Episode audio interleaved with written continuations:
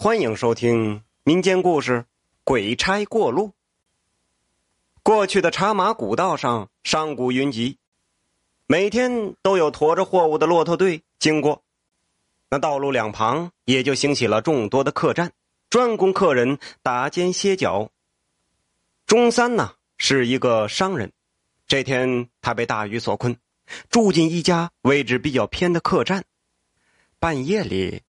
他突然被重重的推门声惊醒，只见一个满嘴酒气的大汉东倒西歪的闯了进来。原来呀，这位大汉是喝醉酒了，走错了房间。这中三虚惊一场。大汉自称赵大海，刚才在客栈老板那儿就喝多了。这中三一问呢，赵大海原来还是自己隔壁村的人，本想多聊两句。对方却说不胜酒力，想去睡觉了，还拜托中三第二天早起时叫醒他。次日一大早，中三醒来，特意赶到赵大海的房间，没想到这门一推就开了，里面却空无一人，这货物也不见了。他有点吃惊，赶紧去问客栈老板。老板说赵大海昨晚呢确实跟自己喝过酒，但是后来就不清楚了，估计是。赵大海可能早起走了。这中三回家后还惦记着赵大海，就到邻村去打听。这一问之下，大为震惊。赵大海呀，已经很久没有回家了，他的家人都快急死了。这中三想起了客栈里的事儿，决定下次再去问个究竟。又过了一段时间，这中三又要运一批上等的茶叶和布匹。这回他叫上侄儿同行，两个人用骡子驮着沉甸甸的货物赶路。这天傍晚时分，又来到了那家客栈。晚饭的时候，老板热情的叫他们一起喝酒。这侄儿是又渴又累，一口气喝了两大碗酒，吃饱了就趴在桌子上呼呼大睡起来。这中三却不着急，他就试探着问老板：“老板呐？”上次我们住在这里，有个兄弟天亮以后再也找不到人了，这不知道是什么原因呢？老板一听一惊，四处看了看，低声跟他说了个秘密。这事儿老板也没有亲眼见过，但是过往的客人中流传着这样的说法因为道路漫长而辛劳，那死人的事儿时有发生，阴间的鬼差也在这条线上往来。将死者的魂魄带回阴间，鬼差累了，那也要歇歇脚，但是不敢去阳气旺盛的这个客栈，所以专门会挑些那些偏僻清冷的地方。这其中有没完成任务的鬼差呀，就会找那些落单的客人下手，好回去跟阎王爷交差。他猜想，人多半就是这样消失不见的。老板说完。叹了口气，自己这里的生意本来就差，那这种事儿要传出去更没人来了。他央告中三一定要替自己保守秘密，中三答应了，但是觉得还是有点不可思议。刚要端起酒碗，想了想又放下了。这种事儿太玄乎了，传言不可不信。啊，不行，我得早点回去休息了。在客房里啊。这中三是越想越不放心，他在房间里打了好几转，守着熟睡的侄儿和货物，挨到了天亮。第二天一早，他就叫醒侄儿出发，两个人把货物运到目的地，又换回了一些药材和毛皮，装在了大口袋里，继续用骡子驮着往回走。这途中啊，中三决定还是去住那家客栈，但是这次。他却玩了个花样，他将袋子里的药材取出来，让侄儿用小口袋背着，自己钻进了大口袋里，周围再用厚厚的毛皮塞满，装成侄儿一个人赶路的样子。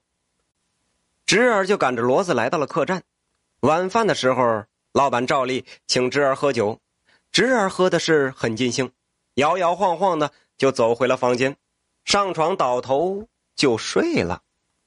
半夜里，房门吱呀一声开了，一个黑影摸了进来。蹑手蹑脚的就走进了侄儿的床边，手中的尖刀寒光一闪。就在这个时候啊，墙角处的大口袋忽然是稀碎作响，钟三用小刀划破了口袋，一下子就钻了出来。黑影被吓了一大跳，钟三定睛一看，这个人不是别人，居然是老板。哈哈，原来是你，你个作恶多端的家伙！钟三说着，连忙把侄儿摇醒。侄儿被面前的情形吓了一跳。老板见事情败露，却一点也不着急，不麻慌，扭头往门外看。钟三顺着方向看去，一团黑雾忽然就飘了进来，到地上啊，竟然化成了一个小鬼儿。这钟三惊呆了，没想到这里真的有鬼。这老板得意的对小鬼说：“老规矩，财物归我，死人的魂儿让你勾走。”小鬼点点头。这屋里忽然就被黑雾笼罩，钟三和侄儿什么都看不见，只听老板恶狠狠的扑过来的声音。这个空档，又听呼啦一下，是锁链飞来的声音。小鬼哀嚎着，黑雾散去了。哎，怎么回事啊？钟三看眼前的景象，惊呆了。面前用锁链将小鬼套住的人，竟然是赵大海。赵大海也认出了钟三，见他惊恐，笑着解释自己现在已经成了鬼差。那些被老板和小鬼暗算的人，进了地府都敢怒不敢言，唯独。他生性刚烈，一直是找机会控诉，终于让阎王得知有小鬼在道上胡来，阎王爷便提拔他做了鬼差，并赏了这根锁链，让他回来清理门户。老板见状，扑通一声跪倒在地，哀求赵大海和钟三的宽恕。钟三是一口回绝道：“哼，你干了太多伤天害理的事儿。”只能送你去官府严惩。老板这个时候狗急跳墙，举起尖刀就向钟三刺来。这钟三呢，不闪不躲，眼看尖刀就要刺中自己，老板却好像被什么晃了眼，一下子把刀就插进了墙里，怎么拔也拔不出来了。这钟三气急败坏之下，把小刀捅向老板的胸口。这个恶人。是倒地而亡。赵大海瞪着老板的尸体，轻蔑的说：“哼，以后你可是死罪难逃。”说罢，他手指一弹，老板的魂儿就飘了起来。他将锁链一抛，立马就给套上了，牵着就出门而去。这侄儿在一旁是吓傻了，半晌才回过神来，战战兢兢的问钟三。叔，你是怎么知道这老板是坏人的呢？钟三叹息一声，道出了缘由。上次他们来时啊，那侄儿平时酒量最大，却喝了两碗就倒了。再加上赵大海也是酒后出事，这让他不免担心老板的酒有问题。